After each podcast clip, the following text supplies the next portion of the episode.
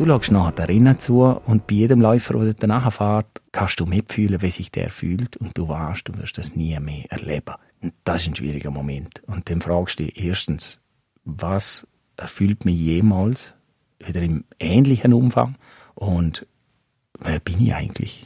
SRF 3 Fokus mit Judith Wernli und mit dem Liechtensteiner Ex-Skirennfahrer Marco Büchel. Er ist früher einer der ganz grossen Sympathieträger im alpinen Skisport gewesen, 19 Jahre lang im Weltcup unterwegs und das, obwohl außer seiner Mami niemand an ihn geglaubt hätte. Über 300 Weltcuprennen sind in seiner Statistik, darunter 18 Mal auf dem Podest, viermal ganz oben und eine WM-Silbermedaille im Riesenslalom. Heute ist er unter anderem ZDF-Skikommentator, aber so ganz von der Wettkampfbühne ist er nicht verschwunden. Also, Markus, sieht aus, als könntest du es wie nicht ganz sein.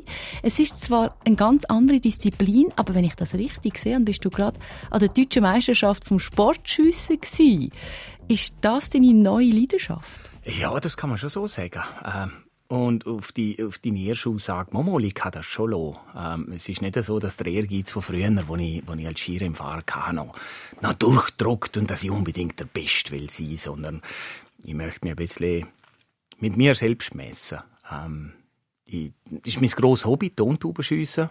Meine Frau Doris hat mir das äh, vor Jahren einmal geschenkt, so probemäßig. Und da habe ich gerade das erste Mal den fliegenden Teller getroffen. Und das nennt man so Instant Gratification, also sofort Belohnung. Und als Mann, wenn es kaputt macht, sowieso. Ähm, und danach habe ich das Hobby angefangen und habe viel Zeit investiert ins Training. Und das ist wie so von Zeit zu Zeit eine Standortbestimmung. Wie ist es unter einer Wettkampfbedingung? Wie, wie handhabe ich das? Und ich muss sagen, mental gesehen, ganz schwach.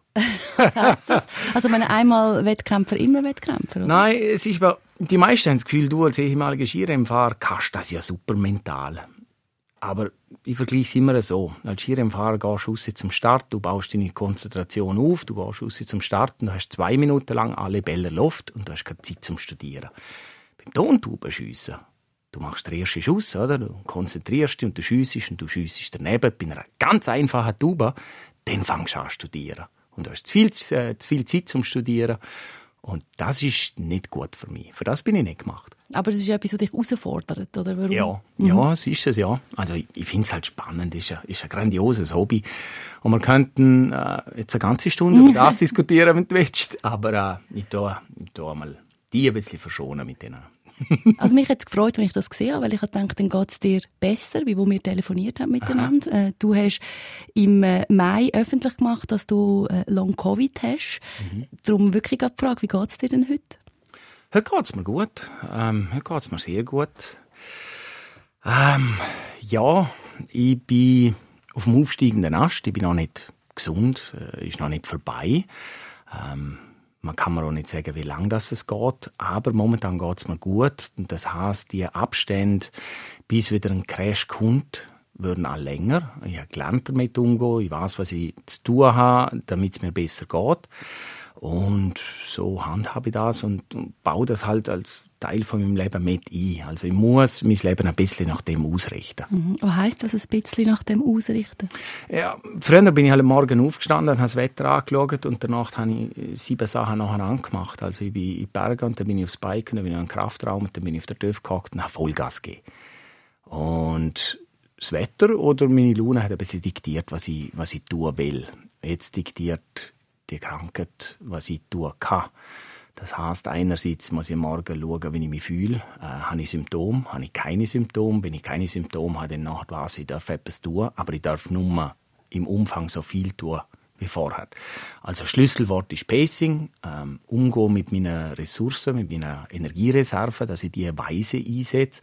Und wenn ich weiß, ich habe in zwei, drei Tagen einen, einen Auftritt fürs Fernsehen oder äh, einen Vortrag, den ich halten muss, wo ich fit sein muss, dann darf ich im Vorfeld nicht viel tun, sondern muss mich schonen. Also ich muss besser planen und ein bisschen mehr in mich hinlassen, was für mich eher ein bisschen schwierig ist.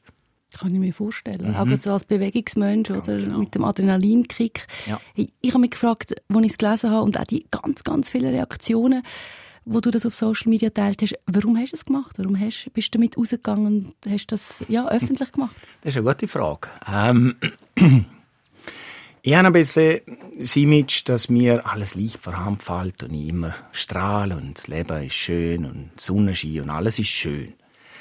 Aber das ist nicht die Realität. Das, das tönt nach einem Filter von Instagram. Das Leben ist nicht immer nur schön und diese Seite möchte ich auch teilen. Ich möchte authentisch sein, authentisch bleiben. Und wenn etwas nicht passt und etwas nicht gut ist, ich muss nicht äh, einen Seelenstriptease machen und mit allem muss, oh, heute ist das passiert, sondern das ist eine generelle Sache. Das ist für mich eine ziemlich grosse Sache und ich habe, ich das teilen, dass, dass ich keine Anfahrzeit habe. Und ich will nicht jammern. Das Jammern ist das Letzte, was ich will. Das, das habe ich nie gemacht, das tue ich nicht. Das Einzige, was ich gehofft habe, dass ich Verständnis bekomme, dass ich aufmerksam machen kann, dass Long Covid da ein großes Problem ist äh, bei unserer Gesellschaft, dass es sehr, sehr viele Menschen betrifft. Ich habe Im Nachgang habe ich ohne Übertrieben rund 1000 persönliche Nachrichten bekommen. Und so viel, wo mitfühlen, wo im gleichen Boot sitzen, wo es viel schlimmer haben als ich, ähm, wo echt schwierig ist. Also ich will eigentlich darauf hinweisen, das Leben nicht nur immer Sonnenschein und äh, traumhaft schön ist, sondern dass es so schwierige Seiten hat und dass die Krankheit existent ist. Und gerade auf Social Media haben wahnsinnig viele äh, Leute reagiert mhm. und auch ganz viele Tipps abgegeben für Therapien und da ja. dich doch melden und mach doch das. Ich habe mir dann gedacht, wie kannst du da oder wie hast du dich da abgrenzt? Also es ist all die, wo mir die Tipps gegeben für Therapie, das habe ich sehr geschätzt, weil äh, die möchten mir helfen. Und das ist, der Beweggrund ist wirklich etwas Schönes. Die möchten, dass es mir wieder besser geht. Jetzt ist es so, dass ähm, die, die ich persönlich kenne, denen habe ich geantwortet. Die, die ich nicht kenne, ähm, ja, ich habe es gelesen, manchmal habe ich eine Antwort gegeben, aber ich habe nicht alle beantworten können. Ich habe mich für einen Weg entschieden. Und zwar, ähm, ich bin Polyklinik in Chur. Dort ist der Dr. Fretz und er ist derjenige, der in der Schweiz sehr fest forscht in dieser Krankheit.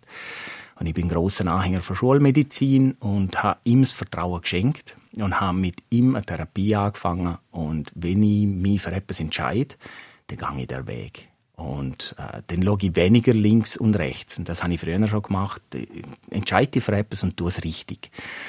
Und das ist mir auch so auf der Weg mitgegeben worden. Und darum habe ich genau das gemacht. Und äh, aber es ist, ich muss schon sagen, es hat, äh, es hat auch lustige Tipps darunter gehabt, wo, wo, wo eingegangen sind bei mir, wo mir ein bisschen Schmunzeln entlockt haben. Aber grundsätzlich muss ich sagen, es ist schön, dass die Leute wollen, dass es mir besser geht. Und wie ist das? Das ist ja eine Krankheit, Long-Covid, wo man von außen, man sieht es dir nicht an. Ja. Und man sieht es auch allen anderen nicht an. Das ist für alle eine grosse Herausforderung. Das hört man auch immer. Das kann man, kann man auch wirklich nachvollziehen. Wie bist du mit dem oder wie gehst du mit dem um? Ja, es ist schon lustig. Dann gehst du in den Dorfladen und dann kommen äh, Leute vorbei, die ich flüchtig kenne und dann sehen sie mich und sagen, ah, du bist wieder gesund. Ja, es ist vielleicht in der Köpfe, dass wenn man Long Covid hat, dass man 24 Stunden im Bett liegt. Es gibt so Menschen, die das betrifft, die es Chronik Fatigue haben. Ähm, nein, mir geht's gut. Also ich kann, ich kann sehr viel tun. Und wenn ich nichts tun kann, wenn ich einen Crash habe, wenn ich Symptome habe, dann bin ich einen Tag im Bett, ja beim schönsten Wetter. Oder? Ich lege im dunklen Raum, ich kann nichts lesen, ich kann nicht äh, Netflix schauen oder so, weil mein Hirn einfach voll Nebel ist und ich nicht aufnahmefähig bin, sondern dass mir das noch mehr müde macht. So Tage gibt's, aber die sieht dann halt niemand. Mich sieht man, wenn ich draußen bin. Und ja, ich bin ein positiv aufgestellter Mensch, ich, ich grinse, ich laufe nicht äh, griesgrämig durchs Leben. Und von dem her, wenn man mich dann halt sieht, hat man das Gefühl, ja, das ist, das ist ja nicht so schlimm.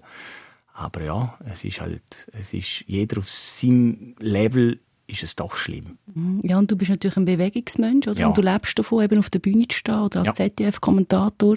Du hast gesagt, du hast vor allem auch Wörter, die du nicht mehr gefunden hast oder die du nicht mehr mhm. findest, wenn du über Grenzen gehst. Ja. Was für Gedanken hast du denn gehabt, wenn du eben daheim bist, im dunklen Kämmerli und das hast? Sind das auch existenzielle Ängste oder was sind das für Gedanken in diesem Moment? Ja, es sind so. Das ist ja das ist die andere Seite von Long Covid. Es ist äh, psychisch sehr schwer.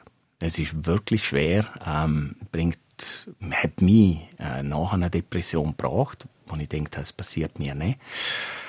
Ähm, ja, schwarze Gedanken. Ähm, verliere ich meine Jobs. Weil ich, ich, ich bin der Kommunikative. Ich, ich habe zwei linke Hände und die Berufsausbildung, die ich gemacht habe, ist so lange her.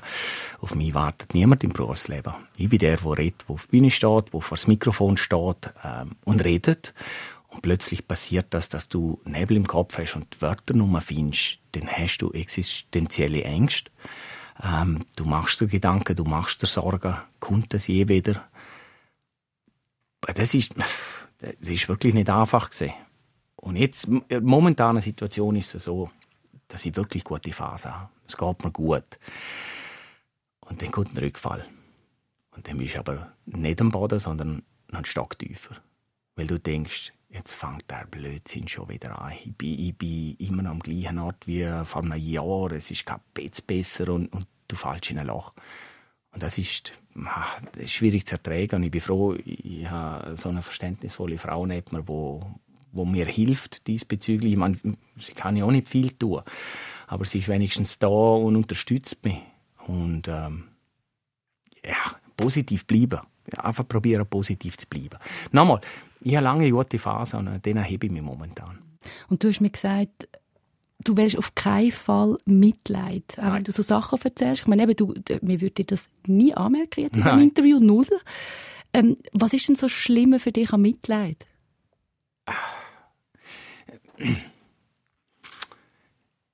Mitleid gibt es gratis, nicht musst du erarbeiten. Ja, ja, das ja, schon. genau, das bin das ich mir Gefühl? so. Mhm. Nein, ich weiß nicht. Ich will nicht so einen Blick, einen mitleidigen Blick überkommen, so, oh, du Armer. Nein, das will ich nicht. Ich will stark sein. Natürlich bin ich schwach äh, zwischendrin. Ich habe schwache Momente. Äh, das Interessante ist, vor ein paar Jahren habe ich in einem Interview über Ängste geredet, über Ängste, die ich hatte. Das hat mir eine Bombe eingeschlagen, wenn ich über die Schwächen rede. Und auch bei meinen Vorträgen, wenn ich über die Schwächen rede, das kommt viel besser an, als wenn ich erzähle, wie super dass ich Kitzbühel gewonnen habe. Ähm, menschlich sein, verletzlich sein, ja, aber Mitleid, es ist das, was ich nicht will. Ich will nur Verständnis haben. Ja. Das spürt man auch. Und du hast aber gleich auch gesagt, oder hast mir erzählt, manchmal bist du so richtig hässig auf dich selber. Was sind denn das für Momente? ja, wenn ich halt nicht. Also grundsätzlich ist es so, wie lange Covid, äh, weniger ist mehr. Das ist eine der wenigen Krankheiten, wo weniger mehr ist. Und ich bin halt der Typ, wo, wenn etwas nicht just ist, dann, dann bürge ich halt einmal Vollgas ein. Und dann mache ich eine fünfstündige Tour, gerade laden und dann muss das ja wieder funktionieren. Und dann habe ich einen Crash und lege drei Tage äh, flach und dann bin ich wieder hässig auf mich und dann denke du bist, du bist größter Depp. Du bist wirklich ein Depp. Du solltest es wissen. Ich, meine, ich bin über 50 und du bist jetzt wirklich äh, alt genug und, und erfahren genug, dass du gewisse Sachen nicht tust. Und dann bin ich wieder hässlich auf mich selbst. Ja. Und in diesem Moment kommt deine Frau und sagt, Marco, ich habe das doch gesagt, weil du hast mir auch gesagt, was ich sehr schön finde. Wir sind ja 24 Jahre zusammen, du ja. und Doris.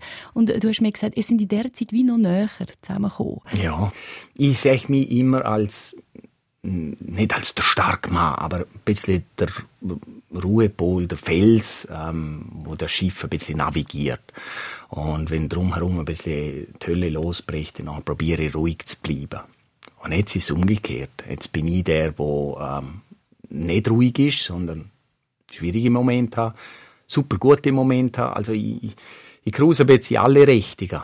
Und Doris bleibt eher ruhig und ja, die Nähe ist grösser geworden durch das, ja. Wir haben sehr, sehr gute Gespräche, ähm, vor allem über die Zukunft. Es kommt ja eben noch dazu, gell, der 50er haben wir auch gerade durch und äh, ja, da studiert man mal ein bisschen über die generellen Sachen im Leben. Mhm. Also ich nehme jetzt das Wort Midlife Crisis nicht ins, ins Maul, aber natürlich, da machst du andere Gedanken. Mhm. Wie ist denn das in diesem Moment? Du hast ja vorher beschrieben, wo es dir nicht so gut geht. Ich meine, es gibt ja Tausende von Leuten, die in der Schweiz von Long-Covid betroffen sind. Was würdest du vielleicht als stellvertretend, was wünschst du dir denn in diesem Moment von deinem Umfeld? Also jetzt nicht gerade von deinem allernächsten Umfeld, sondern vielleicht ein bisschen vom erweiterten Umfeld. Das ist noch schwierig. Ähm, das Einzige, wie ich am Anfang schon gesagt habe, ist Verständnis. Ähm, ich will nicht, dass man irgendwie mich beibäbelt und ja, und du Armen und, und, und komm und ich hol dir noch einen Stuhl, das hocken kannst. So Sachen brauche ich nicht. Mhm. Sondern einfach Verständnis, dass, dass, dass das da ist und danach äh, tun wir wieder weiter, also als, als ob alles normal wäre. Mhm. Also, man kann mich anschauen, als ob alles normal ist. Absolut. Hast du der, ja. ja, aber hast du in dieser Zeit vielleicht eine neue Facette an dir kennengelernt, also wo du vorher nicht gewusst hast, dass du das hast? Ja, ein bisschen mehr Lethargie habe ich kennengelernt. Ähm, ich habe es wie akzeptieren, ist gut, akzeptieren, dass ich das habe. Ähm, und danach irgendwie mich zurückziehen und einfach nur noch hängen. Das habe ich jetzt einmal kennengelernt. Der, der, der wo man ein bisschen weggehalten ist, wo man ein bisschen verloren gegangen ist. Und diese neue Seite habe ich kennengelernt und die mag ich gar nicht die mag ich wirklich nicht. Ähm, ich habe jetzt gerade äh, mich wieder ein bisschen am Schopf gepackt und habe gedacht, so, jetzt muss man das wieder kehren. Jetzt musst du wieder aktiver werden. Du musst mehr Sport machen, du musst mehr aussehen, du musst mehr probieren mhm. und immer wieder Grenzen ausloten. Was, was ist möglich? Äh, wie weit kann ich gehen, dass es noch gut geht? Und wenn kippt es? Und dann lerne ich auch wieder etwas. Okay, gut, das ist zu viel gewesen, da darfst du nächstes Mal nur so viel. Aber ein bisschen aktiver werden. Und das ist eben so das Lethargische, das habe ich kennengelernt die Seite, die, die gefällt mir nicht. Das Wobei, bin nicht ich. Aber ja, es bist nicht du. Auf der anderen Seite ist es vielleicht auch etwas, wo, neu wie auch dazugehört, weil es auch nicht anders geht.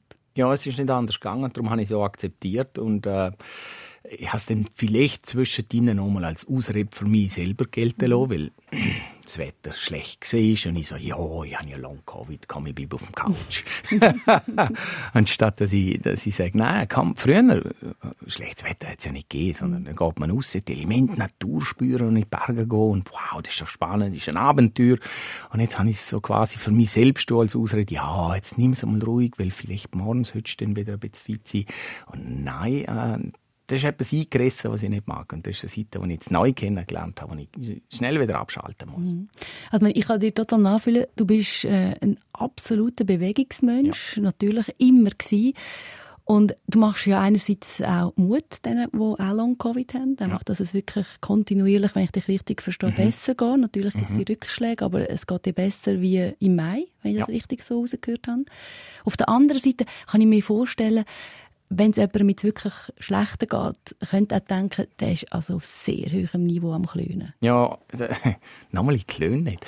Ähm, Nein, aber ja, du weißt, was ich meine. Ja, ich weiß ganz, ganz genau, was du meinst. Ähm, diesbezüglich habe ich auch schlechtes Gewissen beim Austausch mit zwei, drei äh, weiteren äh, Betroffenen. Äh, eine Person erzählt mir, ich kann zwei Stunden am Tag stehen. Den Rest des Tages ähm, muss die Person legen und die Energie sparen. Und diesbezüglich geht es mir so, so gut. Also, ähm, ja, nichts zum Jammern. Ich möchte einfach darauf hinweisen, dass es das gibt und es gibt so schwere Fälle. Ähm, und die dürfen wir nicht vergessen. Mhm. Da, muss, da muss etwas Frische gehen. Ähm, ja. Es ist eine, ist eine neue Krankheit. Äh, da fehlen so viele Erkenntnisse. Äh, Forschung, die schaffen mit Hochdruck dran, aber es fehlen Erkenntnisse und ich hoffe, dass einfach im Bewusstsein von uns einsinkt, dass die Krankheit existiert und dass das wirklich beeinträchtigend ist, mhm. dass man den Job verlieren kann, dass man Grundlagen verlieren kann, dass man die Lebensqualität und Freude verlieren kann. Mhm. Und wenn ich mit meinem Commitment, dass ich, oder mit meinem Outing, dass ich das habe, wenn ich dort beitragen kann, dass, dass, dass das nicht vergessen geht, dass es darauf hingewiesen wird, dann ist es, ist es etwas Gutes. Mhm. Also ich habe viele Reaktionen gelesen von Leuten, die schreiben, danke vielmals, Marco, endlich äh, mhm. bekannt oder mit der Öffentlichkeit geht oder endlich hat Long-Covid ein Gesicht. Mhm. Wie ist das, wenn du das liest? Ah, das ist schön. Wenn man mir dankt für dass ich das öffentlich mache, das ist etwas Schönes.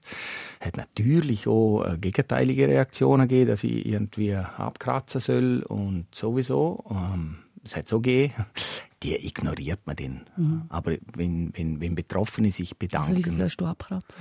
Ja, da ist die Diskussion halt wieder aufgeflammt, äh, geimpft oder nicht geimpft. Und ich habe mich auf diese Diskussion einfach keine Sekunde nie Nicht eine Sekunde. Ähm, ja, aber ja, da ist das wieder hinterführen gekommen. Mhm. Zumindest äh, in der Kommentarspalte von, von den Medien. Aber das habe ich Googlest du dich aktuell? Nein, das lasse ich schön sein. Das mache ich vielleicht alle halbe Jahre mal, dann denke ich, ja, mal schauen, was da drinnen steht, aber nein, nein, das interessiert mich nicht groß. Hat dir zum Beispiel Musik in dieser Zeit geholfen? Musik hat mir immer geholfen, ein Leben lang schon. Ich bin sehr, sehr musikinteressiert. Also, ähm, ich sage jetzt das nicht einfach, weil ich bei dir bin, sondern ich stehe am Morgen auf, dann gibt es einen Knopf, den ich drücke, dann ist SRF 3, der läuft. Und ich will Musik haben. Bei mir läuft dauerhaft Musik. Im Hintergrund läuft Musik, im Auto läuft Musik. Ich singe gern. Also, unter Ausschluss der Nein, Öffentlichkeit. Ja, ich habe einmal gesungen, aber dort hat man nicht gewusst, dass ich es bin, der singt. Und darum habe ich zugesehen, bei Masked Singer dabei zu sein. Aber ansonsten singe ich nicht, weil ich kann nicht gut singen, aber ich singe so gern. Und Musik ist für mich einfach, das ist, das ist eine riesige Welt. Hast du nicht im Skiweltcup einmal gesungen? Ist Bier dabei gewesen? Also ich weiß es nicht. Hm. Mit einem anderen Skirennfahrer? Ich weiß es nicht mehr. Vielleicht habe ich es auch geträumt. Schau, sogar ich weiß es nur. Ja, ja, genau. Ich habe es verdrängt. Also gut, hast es verdrängt. Hey, du hast uns einen Song mitgebracht, der dir wahnsinnig viel bedeutet. Ja. Von Pink Floyd. Warum Yes. der Song? Ähm, ich bin aufgewachsen mit Pink Floyd, ihr, quasi ihr Muttermilch. Meine Mutter ist eine fantastische Person gewesen. Äh, sie hat mich, äh, ja, nochmal mit Pink Floyd großgezogen. Es ist dauerhaft gelaufen. In jungen Jahren habe ich es nicht mögen, aber äh, ja, ich habe das lieben gelernt. Meine Mutter ist vor zweieinhalb Jahren gestorben und ihr Todesanzeige habe ich von dem Song ein Songziele raus, haben wir rausgenommen und der Todesanzeige ist das gestanden. Welche Songziele? Um, long you live, high you fly, smiles you give, tears you'll cry. Um, all you touch and all you see is all your life will ever be. Logi has Schau, ich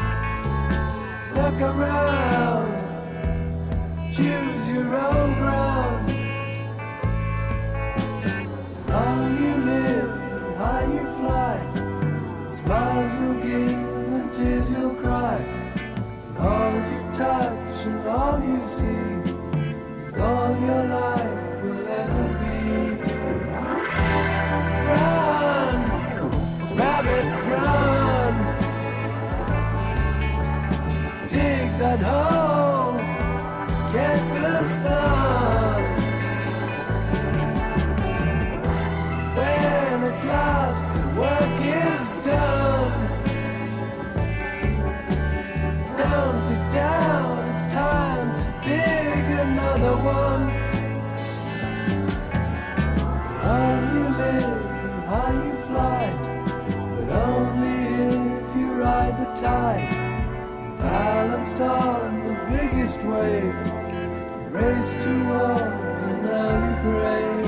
Grave. Ihr hört die Lieblingsmusik vom heutigen Fokusgast, dem Ex-Skirennfahrer Marco Büchel.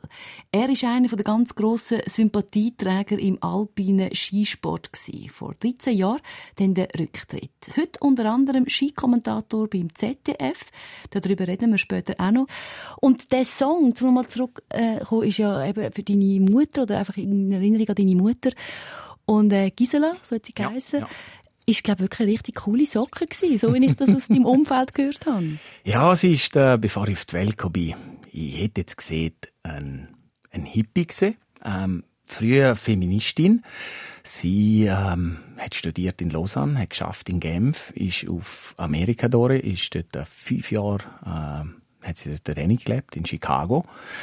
Ist retour hat meinen Vater getroffen. Ähm, bevor ich auf die Welt kam, ist sie Ski gefahren, ähm, hat taucht, hat PPL gehabt, also Privatpilotenlizenz, ähm, wo ich auf der Welt war und sie hat keinen Babysitter gehabt, hat sie halt mich mitgenommen zum Fliegen. Also ich bin stundenlang neben ihr gehockt und was mir langweilig geworden ist, habe ich alles äh, Headset gesungen die ganze Zeit, dass sie Kopfhörer bekommen hat und mit mir wieder gelandet ist.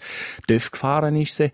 Und natürlich, äh, weil sie all das kennt hat und gewusst hat, äh, was das ist und was es bedeutet, hat sie mir alles verboten.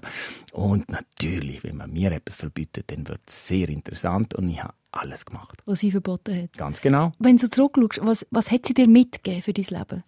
Ähm, dass das Leben spannend ist, dass die Welt spannend ist, dass der Mensch spannend ist. Gang raus, tu es erkunden, ähm, heb die Augen ganz weit offen, sei neugierig, ähm, was immer du findest, verfolg's, verfolg's mit Leidenschaft und ähm, es kommt alles gut.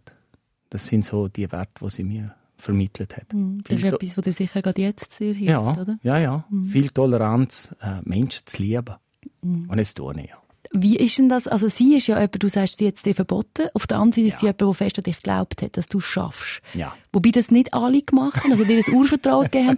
Ja, weil ich, ich ja. habe äh, mitbekommen, dass, dass, dass wirklich Leute geben, die gefunden haben, du wirst jetzt garantiert nie an die Spitze schaffen. Ja, es gibt äh, ehemalige Vorbilder von mir, wo mir in jungen Jahren gesehen haben, dass ich gescheiter in Saint-Tropez Liegestühle vermieten soll, weil aus mir sowieso nie etwas wird. Ja, ich glaube, im ganzen Land Liechtenstein, außer, außer meiner Ma Mama, hat kein Mensch daran geglaubt, dass es mir etwas wird. Oder dass ich ein Skirennfahrer wird von Weltklasse-Format. Aber ja, das macht es dann erst richtig interessant und das spannt dann schon mein Ehrgeiz und mein Feuer ein bisschen an, um es denen allen zu sagen. Und das habe ich dann gemacht. Und natürlich auch mein, mein, mein Vater, der dann irgendwann droht hat, so quasi, ist dann fertig mit dem Skifahren, jetzt musst du arbeiten. Ja, das, das hat wirklich gezeigt. Also dann ist der Knopf aufgegangen, wo du gemerkt hast, also wenn ich jetzt nicht Resultat bringe, dann yep. bin ich da weg? Yep. Bist du jemand, der total unter Druck funktioniert? Nein, aber man muss schon sagen, in jungen Jahren bin ich in Nasenbohrer und, und ja, ich habe das Leben geliebt, der Lifestyle als Skirennfahrer, aber so das harte Training, so richtig mal voll hängen, das habe ich nicht gesehen. Ich habe ich habe nicht gesehen, dass der Spitzensport, Schrägstrich der Skirennsport, kein Job ist, sondern ein, Lebens-, ein Lebensinhalt. Das habe ich nicht gesehen. Und danach hat es mir die Augen geöffnet und danach habe ich die richtigen Schritte unternommen. Das heißt, ich habe noch trainiert und zwar richtig trainiert. Und natürlich braucht es Glück und der richtig, die richtige Fügung, der richtige, der richtige Zeitpunkt und dann ist der Knopf aufgegangen. Ja. Also magst du dich an ein bestimmtes Erlebnis erinnern? An irgendwie eine Diskussion mit deinem Vater oder wo, sagst, wo, wo du gewusst hast, ab Tag X habe ich einfach ganz anders trainiert? Nein, ich kann mich nicht explizit an das erinnern, sondern ich habe wo man mir gesehen hat, dass ich äh, Liegestühle vermieten soll, das hat mir, das hat mir schon eingeschenkt, das hat mir zum Nachdenken hat's mhm. mich angeregt und ich habe einfach noch die Schritte unternommen. Ich habe einen Zettel gehabt, wo ich alles aufgeschrieben habe, was ich erreichen will, äh, wie das halt jeder junge Nachwuchssportler macht, die, die Ziel formulieren, realistisch formulieren. Äh, leider finde ich der Zettel Nummer. Also hättest du auch noch Ziel drauf gehabt nach der Karriere? Nein, habe ich nicht. Da habe ich einfach die Ziele drauf die ich erreichen will, skitechnisch. Ich habe sie alle nicht, oder den grossen Teil nicht erreicht. Ich bin ja nicht Olympiasieger geworden, Gesamtweltcup-Sieger und mhm. Weltmeister. Also, also Vize-Weltmeister im 99. Im ja, ja, aber mhm. ich war es aufgeschrieben, habe natürlich Gold. Regt dich das manchmal noch auf? Nein. Ganz ehrlich, äh, in dem Moment, wo ich zurücktrete, wie hat mich gar nicht mehr interessiert, was ich erreicht habe oder nicht erreicht habe. Das, was ich erreicht habe, ist schön. Äh, hätte ich noch mehr Rennen gewinnen können? Ja, sicher, wäre schön gewesen. Aber das ist, das ist Vergangenheit. Mhm. Du bist vor 13 Jahren zurückgetreten. Ich kann es fast nicht fassen, dass es ja. 13 Jahre ist. Wie, wie fest hast du dich oder wie fest hast du dich vorbereitet auf die Zeit nachher? Ja, eben gar nicht. Ja, es war eine spezielle Zeit. Gewesen. Ich habe ja ein Jahr vorher schon den Rücktritt gegeben. Das heisst, ich drehe zurück, ich mache noch eine Saison. Einfach zum noch einmal Vollgas gehen. Und dann Ende 2010 bin ich weg. Und das Einzige, was ich dort hatte, ähm, ist mein Engagement ZDF als, als äh, Alpinexperte. für das deutsche Fernsehen. Und danach ist dazu gekommen, eine Stelle äh, bei einer Bank. Wobei ich sagen muss, ich habe zehn Tage vor meinem Rücktritt habe ich die Stelle abgelehnt, weil ich mich selbst nicht gesehen habe in einer Bank. Ähm, ich, ich habe einfach das Gefühl, da bin ich fehl am Platz. Also was, was du gemacht? Ja, du, ich habe ja mal als Kaufmännisch gelernt und dann hätte ich einfach äh, Auffrischung, Weiterbildung, Weiterbildung, Mhm. Weiterbildung und irgendwann wäre ich halt auch in, dem, in der Bank im Büro drin gehockt und ich habe mich dort dann einfach nicht gesehen und habe zehn Tage vor meinem Rücktritt das abgesehen. Also letztlich das Einzige, was ich hatte, als ich zurückgetreten bin, ist das Engagement beim ZDF gesehen und bin ein bisschen blauäugig gesehen, also gut vorbereitet, beruflich ein, also nicht wirklich und mental gar nicht. Also ja, ich habe im Vorfeld noch Interviews gegeben und habe gesagt, ich in ein Loch fallen, aber schon garantiert nicht. Weil äh, mir wird nicht langweilig. Was ja auch stimmt. Und ich bin zurückgetreten, es war Honeymoon Phase, es war die beste Zeit von meinem Leben. Gewesen. Einen Sommer lang äh, geniessen, mit der Harley 7000 Kilometer angerissen, äh, nicht trainieren müssen, ähm, viel Ferien gemacht. Es war ein super Som- Sommer. Gewesen. Und dann ist das erste Rennen vor Weltcup-Saison, vor der neuen Weltcup-Saison gestartet und ich bin vor dem Fernsehen gehackt mit Tränen in den Augen. Und dann ist das Loch gekommen. Das Loch ist, das ist dann Vollgas gekommen, weil ich gecheckt habe, ich habe mir das weggenommen, was ich am meisten liebe.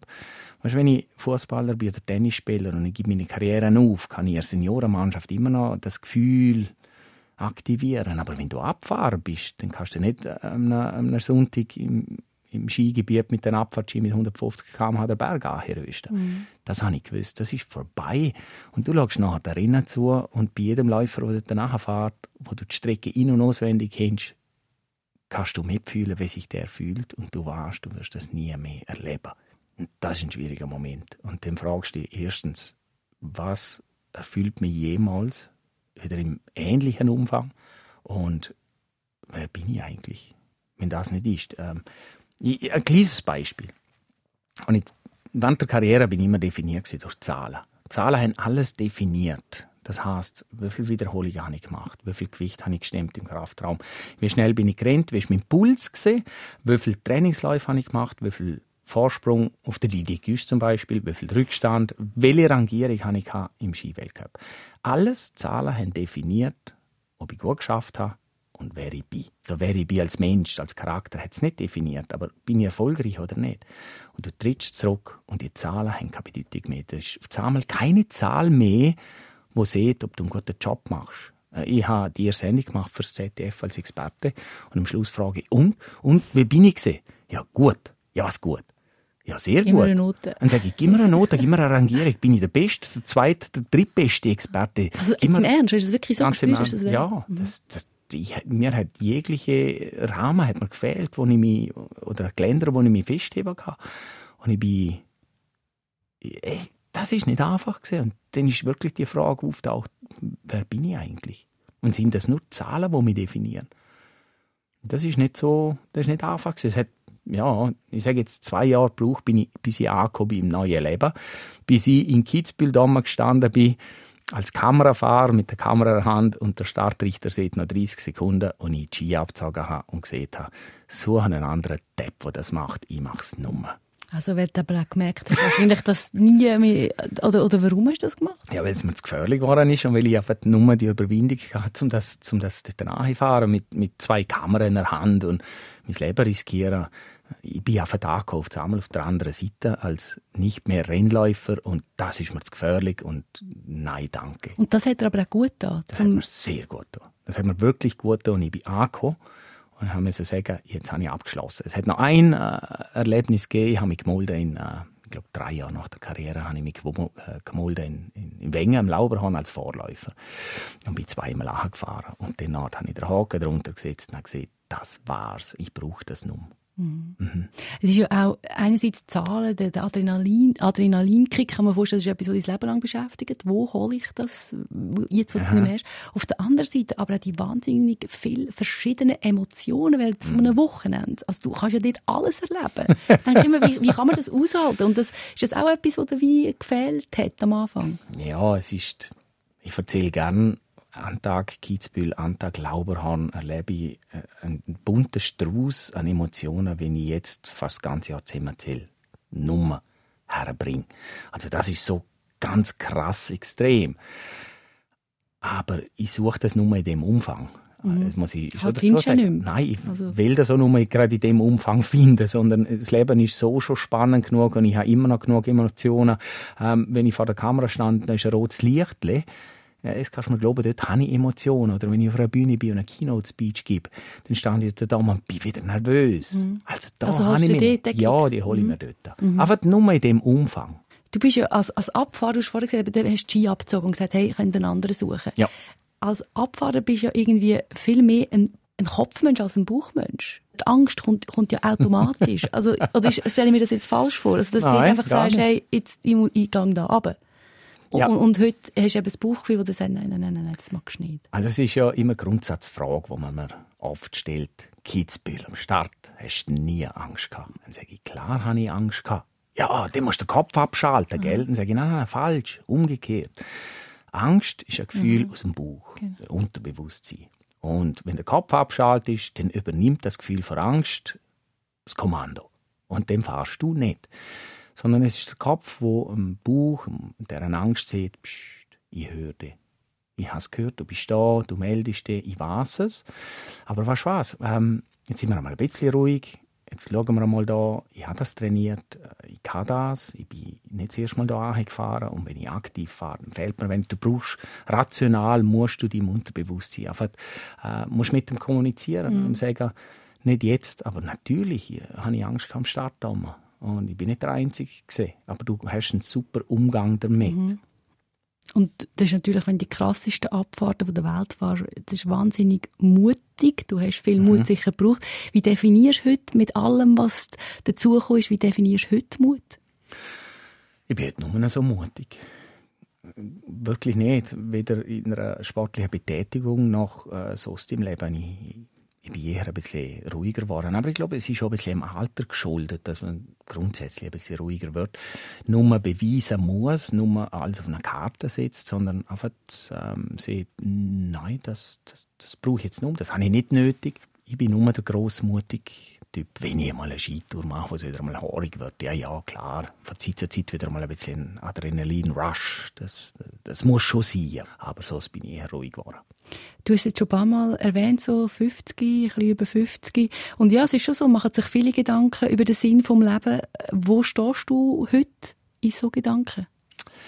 Ich habe, wir haben ja vorhin über Long Covid geredet. Ähm, Das ist ein Einschnitt in mein Leben plus die ganze Corona-Phase, die zwei, drei Jahre, die haben mich altern lassen. In dieser Zeit bin ich älter geworden. Wirklich älter geworden, vielleicht manchmal nur noch so unbeschwert, sondern eher an Zukunft denkend, mit natürlich auch Existenzängsten zwischendrin. Ähm, meistens unbegründet, aber trotzdem äh, in gewissen schlaflosen Nächten ist da, ja, aber was ist denn, wenn das und jenes und ja, es, das Leben ist einfach in diesen Jahren für mich ein bisschen ernster geworden.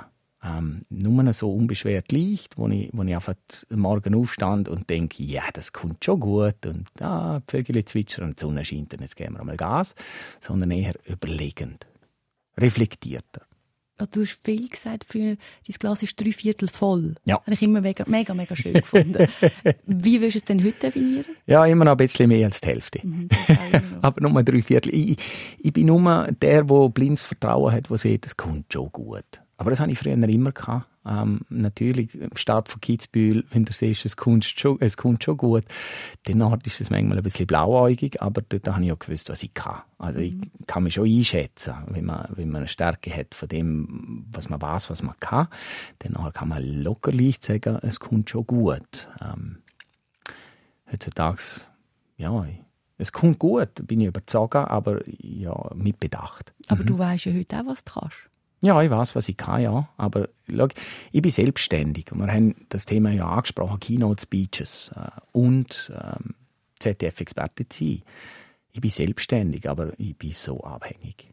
Ähm, wenn das ZDF morgen mit dem Finger schnipst und sagt, danke, äh, es ist okay, wir suchen einen neuen Experten, bin ich der Job ratzfatz los. Und wenn ich nicht gebucht werde für Keynote-Speeches, dann hat, äh, hake ich auf der Seitenlinie. Und die Zeit Corona hat mir das gesagt. Abgesehen von ZDF ähm, bin ich arbeitslos gewesen. Besammlungsverbot. Ich habe nicht dürfen mit Leuten irgendwo in einen Raum erzählen, wie steil Kitzbühel ist. Oder was ich vom Leben halte. Und das hat mir eben schon ein bisschen Angst gemacht. Und dort sind eben noch die Momente da, wo ich auch Existenzängste hatte, wo ich dachte, ja, das, das, das kommt zum Ende. Und jetzt, was tust du? Mhm. Und was tust du? Was hast du gemacht?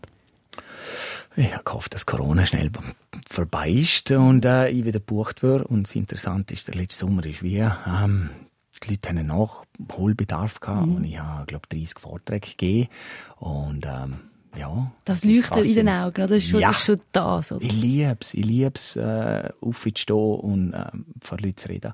Was ich was ich noch neu dazu gemacht habe, ich habe angefangen wenn ich schon nicht dürfen, damals in Räumen vor Leuten reden, dann habe ich die Leute genommen bei uns mit und habe Wanderungen angeboten über die Lauberhornabfahrt oder über die Streifen in Kitzbühel und erzähle halt den ganzen Content innerhalb von drei, vier Stunden, während wir wandern und ich erkläre, was die Schwierigkeit von dieser Strecke ist. Und das ist, äh, das ist sehr gut angekommen, vor allem auch bei mir, weil ich halt schon gerne draußen bin und mich bewege. Aber das ist ja dann wie etwas Neues, was auch noch entstanden ist. Ja, ist neu entstanden, ja. Danke Corona diesbezüglich. Ja, aber äh, ich bin froh, die leidige Zeit ist äh, hinter uns und ich darf wieder, ich darf wieder arbeiten. Und gibt es so Gedanken, wo du denkst, ah, das würde ich so gerne machen, aber ich weiß, das werde ich nie anpacken? Oh, da gibt es so viel. Ähm, ich würde gerne von Alaska quer durch die USA. Und zwar auf und ab und auf und ab und auf und ab, so zickzack. Und das Ganze mindestens drei Monate, entweder mit dem TÜV oder mit dem Auto. Nein, schon lieber mit dem TÜV. Ich würde gerne ähm, wie Alpina laufen. Ich würde gerne der, äh, einen Ausdauerwettkampf vielleicht hast du ja mitbekommen, ich habe die letzten Jahre viel Marathon mhm. gelaufen. Der alpine Marathon bin ich viel gelaufen. Ich möchte wieder so fit sein, dass ich das wieder schaffe. Und ich möchte ähm, richtig Long Endurance Rennen laufen, aber so 100 Kilometer mit 10.000 Höhenmeter. Ich möchte so fit sein. Ich möchte wieder Bergsteigen gehen. Ich möchte, ich möchte also große Abenteuer erleben, mhm. Outdoors, wo man an Grenzen kommt, wo man, wo man sich noch besser kennenlernt, wo man leiden muss, wo man etwas dafür tun muss, wo man am Schluss dort steht und sieht, ich habe es geschafft oder zumindest probiert. Mhm. Das, das ist ja das, was dich auch ähm, quasi anstachelt, wirklich alles zu geben oder eben ja. nicht so viel zu geben, wie in dem Fall wie bei Long Covid, mhm. nämlich weil du sonst nachher nicht zurück, also zurückbekommst, ja. oder, wenn du ja. zu viel machst. Hast du aber andererseits auch schon mal überlegt, wenn das jetzt alles nicht mehr könntest, weißt du, so meine ich es auch. Ja. Was ich überhaupt nicht hoffe. Aber ja. hat es so Gedanken gegeben, was mache ich denn? Den Gedanken akzeptiere ich nicht. Mal äh, äh, äh, krabbelt so hinten über meinen Rücken auf, richtig äh, zu meinem Knick. Der Gedanke kommt. Ähm, nein, ich habe noch nicht viel, habe noch nicht viel darüber nachgedacht. Ähm, mein grosses Hobby ist Fotografieren, dass ich dort äh, eine Weiterbildung mache, dass ich dort einfach meine Leidenschaft ausleben kann. Und natürlich mich verbessern im Tontubenschiessen. Mhm. Aber nein, äh, der Sport und halt so das Abenteuer ist immer noch schön im Zentrum mhm. von meinen Wünschen, die ich erreichen möchte. Wobei ich sagen möchte, so äh, mehrmonatige TÜV-Tour kann ich auch machen mit Long-Covid. Also die Sache hast du dir schon überlegt? Ja. Das dann schon. Das dann schon. Aber du, du kommst mir sehr zuversichtlich äh, über jetzt in dem Moment. Ja. Ist das, das ist sehr tagesabhängig. Ist ja, auch wenn ich, wenn ich einen Crash habe und wenn ich Symptome habe, dann ist die Zuversicht weit weg. Das ist verständlich. Aber ja, wie gesagt, lange Phase, was mir gut geht, dann wächst die Zuversicht. Darum ist es ja eben so schwierig. Äh, die Hoffnung und Zuversicht wächst, wächst, wächst und du hast einen Crash und du bist nicht bei Null, sondern dann bist du mal im Keller. Eine Studie aus Brasilien zeigt, dass Sportler leiden weniger lang an Long-Covid. Also natürlich ist jeder Mensch individuell. Inwiefern schaust du diese Sachen an? Weißt, kannst du suchen, Nein. recherchieren? Nein, recherchieren nicht. Mein Arzt hat gesagt, er kann null Prognose stellen. Mhm. Ich, ich würde gerne wissen, du, nächsten Monat ist es vorbei oder in einem halben Jahr, wie bei einem Beinbruch. Und weißt, okay, ein Beinbruch in einem halben Jahr kann ich wieder laufen normal und in einem Jahr bin ich wieder auf der Ski. Mhm. Ähm, das hätte ich gerne so ein Datum. Habe ich aber nicht und muss ich akzeptieren. Wenn man jetzt gerade schaut, so auf den sozialen Medien, viele Skirennfahrerinnen und Skirennfahrer sind wieder auf dem Gletscher, mhm. posten Bilder von der ersten Training. Ja. Bei dir ist es 13 Jahre her, eben, seit du im Weltcup dabei warst. Wie, wie ist das für dich? Ist das immer noch ein bisschen Wehmut oder hast du können, kannst du da komplett abschließen? Also ein bisschen Wehmut diesbezüglich, dass ich gerne auch vorbeigeht, wieder äh, mal Hallo sagen, aber ich schlafe morgen natürlich eine Stunde länger. Ich stehe nicht um 5 Uhr auf. Äh, ich muss nicht äh, vier Paar Ski dort schlafen und zwei Paar Skischuhe und ähm, so viel Schmerz ertragen, weil Spitzensport, Skirennsport tut weh. Es ist halt so.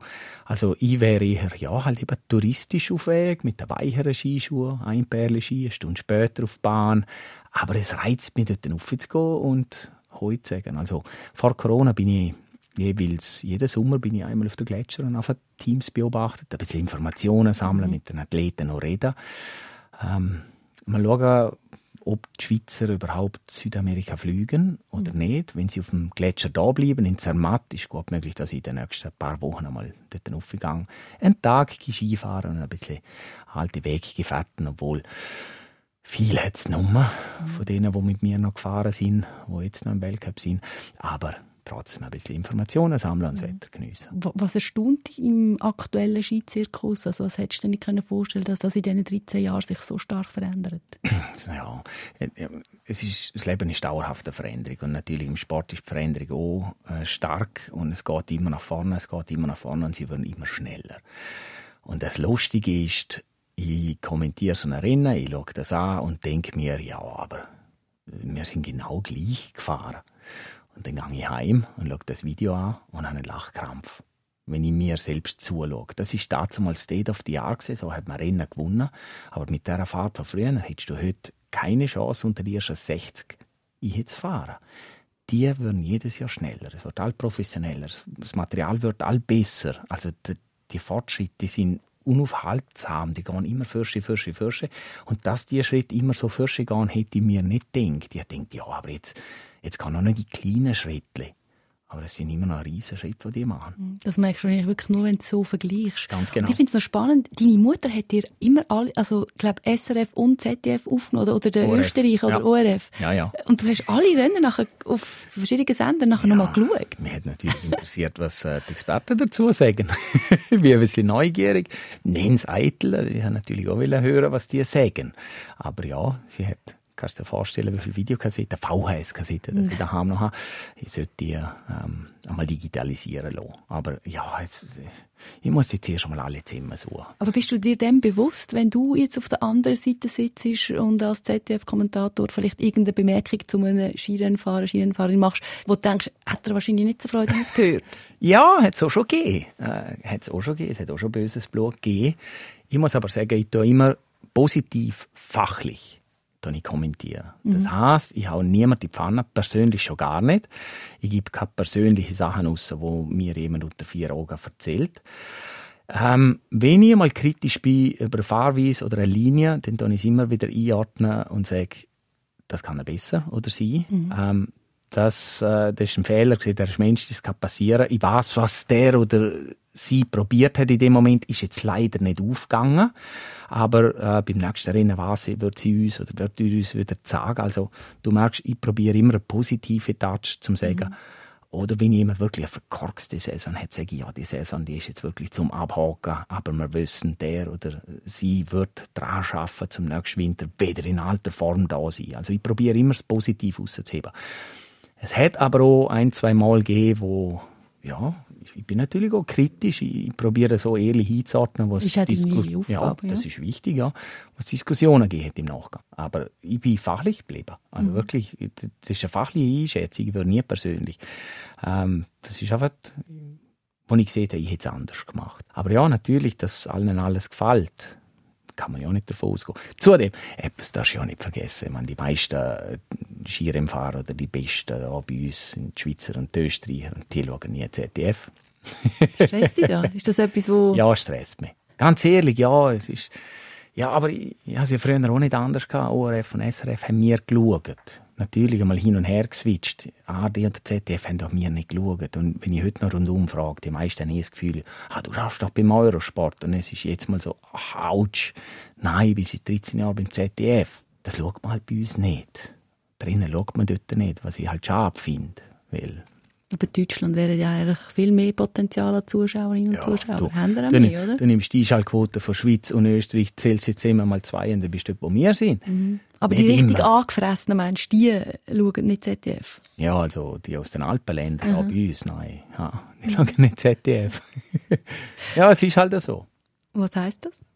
Das heisst, sie sollten. Ich finde, sie sollten, sie sollten mir um eine Chance geben und mir einmal zulassen. Ja, nein, aber da spreche ich Hochdeutsch. Ich habe gelesen, du hast ja vorher gesagt, du bist immer nach Zahlen bewertet worden in deiner ganzen Karriere. Yes. Irgendeiner hat mal gesagt beim ZDF, er kommt Ohrenkrebs über, wenn er Ja, jetzt ja, ja. Ich liebe fachliche Kritik. Ich liebe das, weil danach kann man in Austausch treten und ich kann mir das Herz nehmen und kann mich wirklich verbessern. Aber wenn jemand sieht, man kann mir nicht zulassen, weil er keinen Ohrenkrebs hat, was soll ich dort rausnehmen?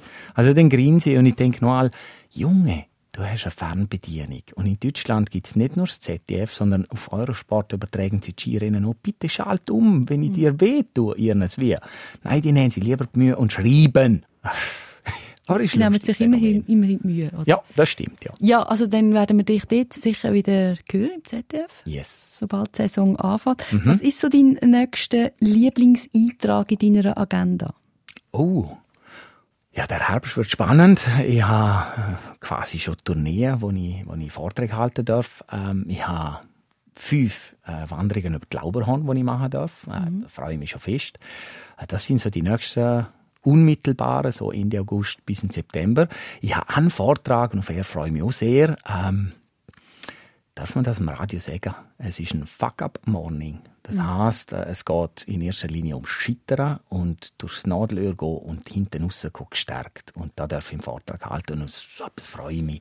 Das äh, ist etwas, was zu mir passt.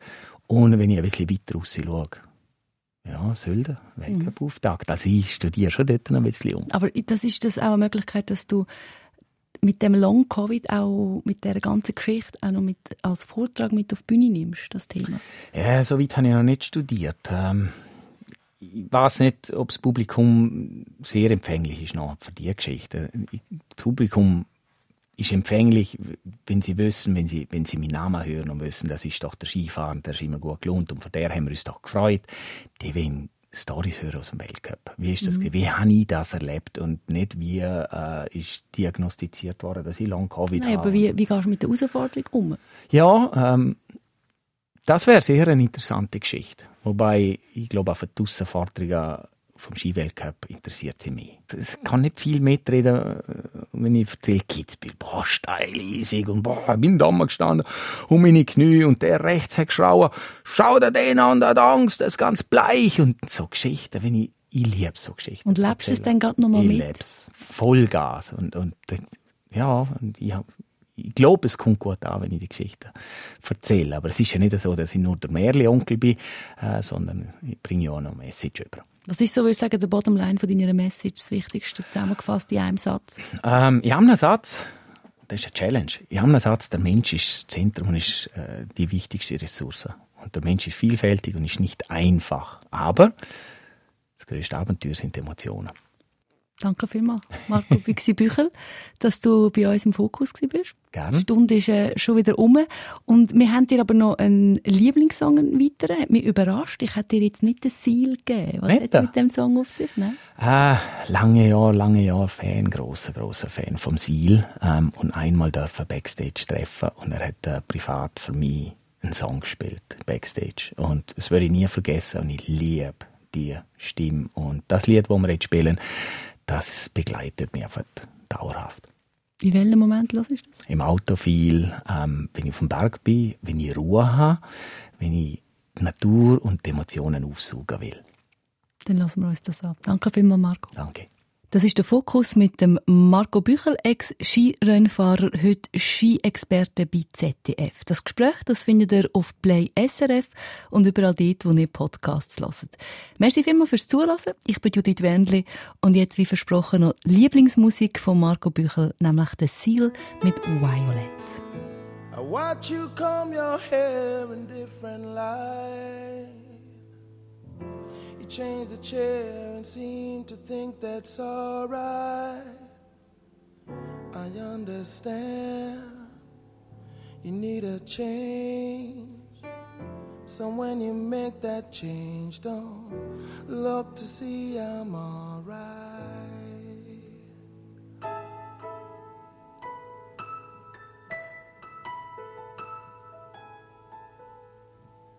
That I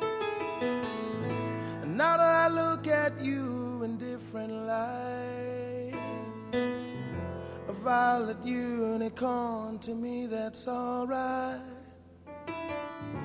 I understand you need a change. And when you make that change, then the world will elevate you. And if I showed you then that I could cry, take my tears and wash the sunrise? A man afraid has no shame. So when you take those tears, don't look to see I'm alright.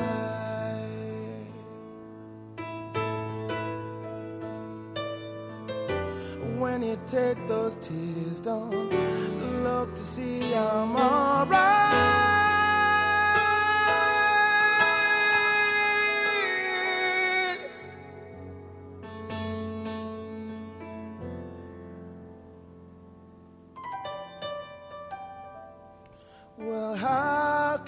Tell you? How can I explain? I want your loving, and I need a change in me.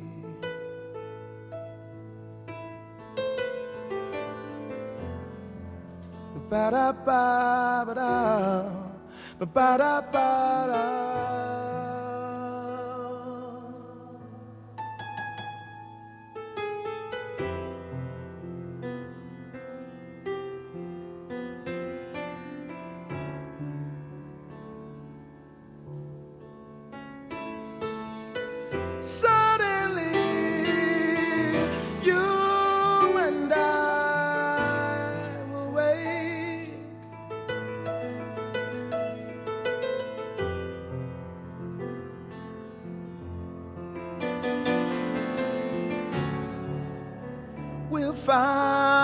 changed.